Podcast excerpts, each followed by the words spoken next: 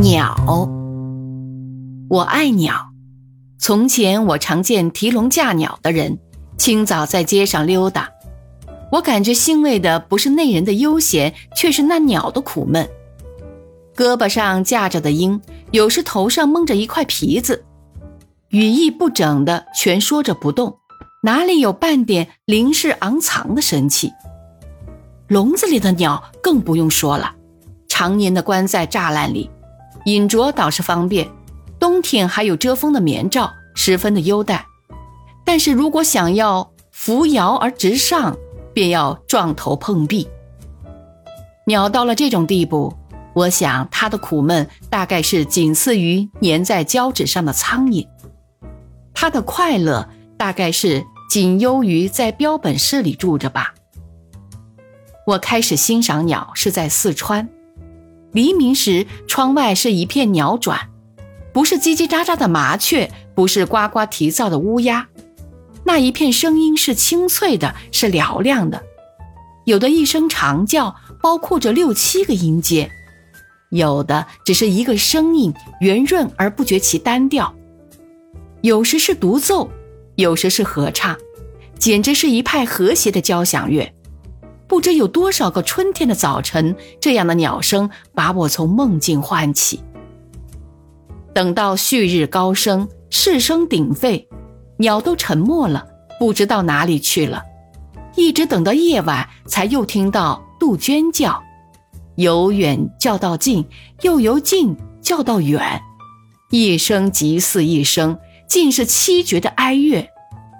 刻意闻此，说不出的酸楚。在白昼听不见鸟鸣，但是看得见鸟的形体。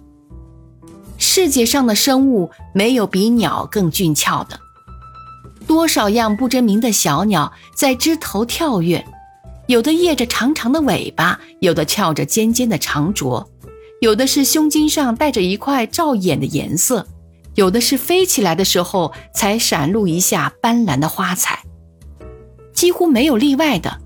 鸟的身躯都是玲珑饱满的，细瘦而又不又干瘪，丰腴而不臃肿，真是减一分则太瘦，增一分则太肥那样的浓纤合度，跳荡的那样轻灵，脚上像是有弹簧。看它高踞枝头，临风顾盼，好锐利的喜悦刺上我的心头。不知是什么东西惊动它了，它倏地振翅飞去。他不回顾，他不悲哀，他像红似的，一下子就消逝了。他留下的是无限的迷茫。有时候稻田里屹立着一只白鹭，蜷着一只脚，缩着颈子；有时候一行白鹭上青天，背后还衬着黛青的山色和釉绿的梯田。就是抓小鸡的鸳鸯，啾啾地叫着，在天空盘旋，也有令人喜悦的一种雄姿。我爱鸟的声音，鸟的形体，这爱好是很单纯的。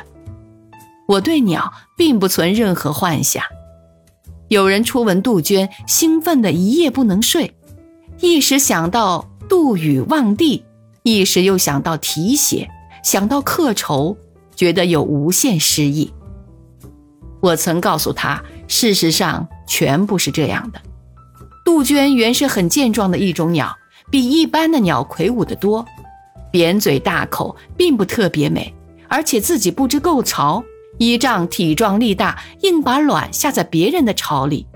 如果巢里已经有了够多的卵，便不客气地给挤落下去，抚育的责任由别个代负了。孵出来之后，羽毛渐丰。可就把巢据为己有。那人听了我话之后，对于这豪横无情的鸟，再也不能唤出什么诗意出来了。我想，祭词的夜莺，雪来的云雀，还不都是诗人自我的幻想？与鸟何干？鸟并不永久的给人喜悦，有时也给人悲苦。诗人哈代在一首诗里说。他在圣诞的前夕，炉里燃着熊熊的火，满是生春，桌上摆着丰盛的宴席，准备着过一个普天同庆的夜晚。